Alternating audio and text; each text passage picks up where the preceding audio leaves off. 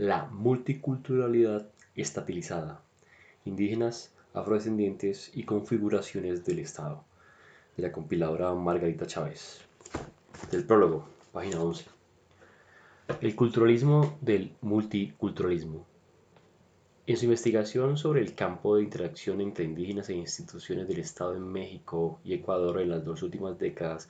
Carmen Martínez Novo encuentra que el Estado no ha maltratado, que el Estado no ha tratado de asimilar a los indígenas, sino integrarlos al Estado-nación por medio de la promoción de su diferencia étnica o cultural.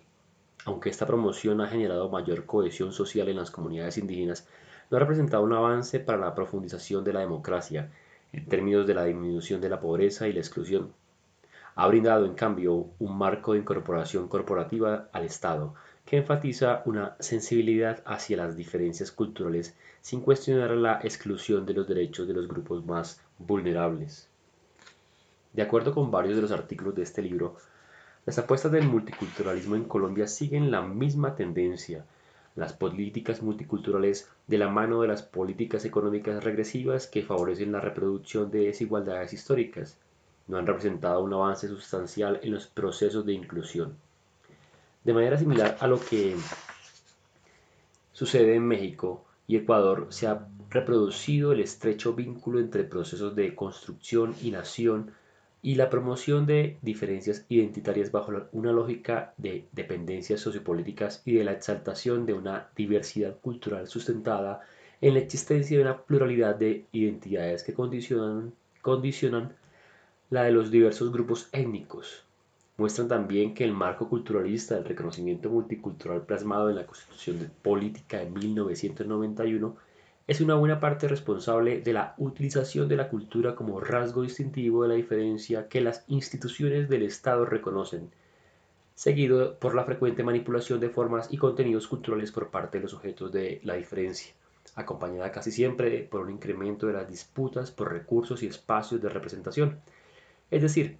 la asimilación de etnicidad y cultura en el texto de la Constitución ha permitido un reconocimiento sustantivo en rasgos, prácticas y diacríticos de una, de una supuesta diferencia visible, que niega que la diferencia étnico-racial de los indígenas y los afrodescendientes anide, anide en relaciones históricas de subordinación en las que confluyen de manera compleja desigualdad social y diferencia cultural territorializadas conforme a arreglos del poder del Estado. Ahora bien, después de 20 años de constitución multicultural, también es posible afirmar que no hay entre las instituciones del Estado, pero tampoco entre los movimientos sociales, un acuerdo sobre qué configura la diferencia que se reconoce ni sobre la que busca ser reconocida,